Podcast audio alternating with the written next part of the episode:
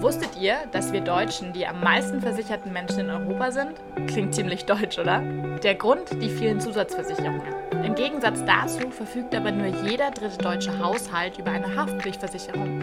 Auch irgendwie skurril, oder? Trotzdem verzichten gut 17 Prozent der Haushalte in Deutschland auf diesen Schutz. Bei den Singles sind es sogar 27%. Prozent. Das müssen bzw. wollen wir ändern. Damit darf ich Luisa heute herzlich bei uns begrüßen. Schön, dass du da hallo, bist. Hallo, hallo. Wir sind wie immer im wunderschönen München. Wir wollen euch heute mit einer der wichtigsten Versicherungen an die Hand geben, die Haftpflichtversicherung. Ihr erfahrt also heute, warum es überhaupt eine private Haftpflichtversicherung braucht, beziehungsweise wenn ihr schon eine habt, auf was genau ihr bei eurem Tarif achten solltet. Luisa, kurz zu Beginn nochmal. Für was genau ist eine Haftpflichtversicherung jetzt überhaupt gut? Also eine Haftpflichtversicherung übernimmt die finanziellen Folgen, die entstehen, wenn du jemand anderen oder dessen Eigentum Schaden zufügst. Denn es ist ganz egal, ob mit Absicht oder aus Versehen, du haftest mit deinem heutigen und zukünftigen Vermögen. Und glaub mir, Haftpflichtansprüche können sehr teuer werden, besonders pers personenschieden. Und diese können sich hier auch über viele Jahre ziehen. Zum Beispiel, wenn jetzt die geschädigte Person dadurch nicht mehr arbeiten kann. Okay, ähm, aber dann wird doch die Haftpflichtversicherung sicher verpflichtend sein ab dass man sie abschließen muss, oder? Nee, im Gegensatz zur Kfz-Haftpflichtversicherung oder jetzt der Krankenversicherung ist die private Haftpflichtversicherung keine Pflichtversicherung. Sie zählt aber zu den wichtigsten Versicherungen überhaupt und ich würde es dir auch dringend raten, eine abzuschließen.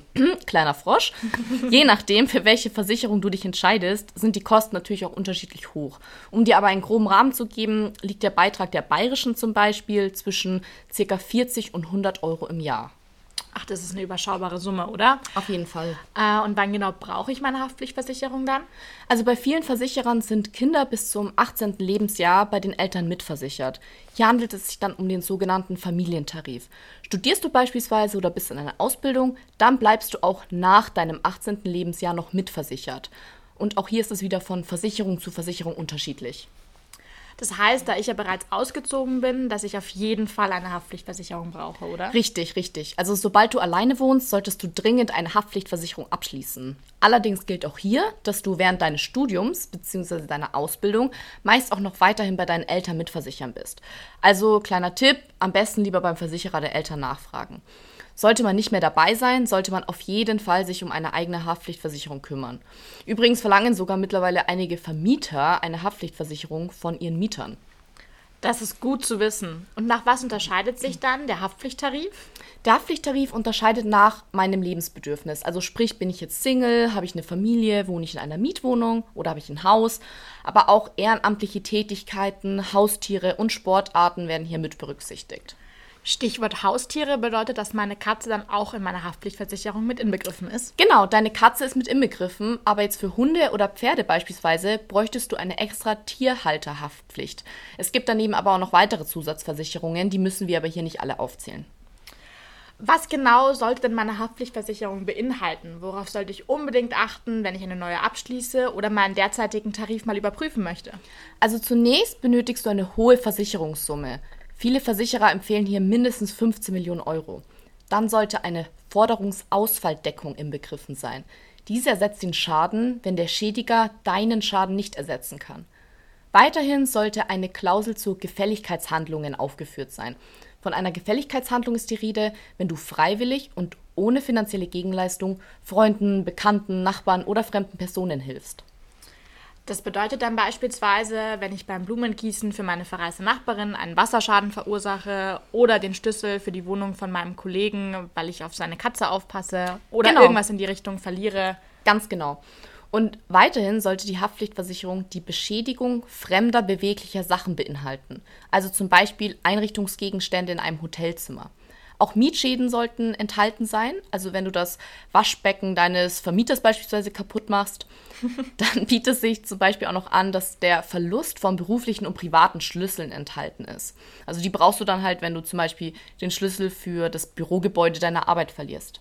Und zu guter Letzt sollte deine Police natürlich auch einen Versicherungsschutz im Ausland beinhalten, damit du bei Personen, Vermögens- und Sachschäden weltweit abgesichert bist. Wow, das sind doch einige Leistungen, die meine Haftpflichtversicherung unbedingt enthalten sollte. Aber keine Sorge, wenn ihr euch nicht jede einzelne merken konntet, wir schreiben euch eine Checkliste unten in die Shownotes. Dann könnt ihr jederzeit nachlesen. Luisa, gibt es sonst zum Schluss noch etwas, was wir bezüglich einer Haftpflichtversicherung wissen sollten?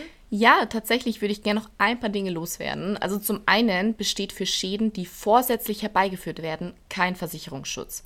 Außerdem sind deine eigenen Schäden auch nicht mitversichert. In seiner Police eine Selbstbeteiligung abgeschlossen hat, muss die vereinbarte Selbstbeteiligungssumme selbst aufbringen bei einem Schadenfall. In der Regel sind es so Summen zwischen 50 und 500 Euro. Eine höhere Selbstbeteiligung verringert zwar den, Betra äh, den Beitrag, ähm, jedoch macht eine zu hohe Summe keinen Sinn. Da bei einem Schaden zum Beispiel jetzt von 350 Euro würde deine Versicherung nichts zahlen, da du ja eine Selbstbeteiligung von zum Beispiel 500 Euro abgeschlossen hast. Aber hier muss jeder für sich selbst natürlich wissen, bis zu welcher Höhe er oder sie einen Schaden schmerzfrei tragen kann. Denn immerhin sparst du dadurch am Beitrag und zahlst auch weniger, wenn du nie einen Schaden hast.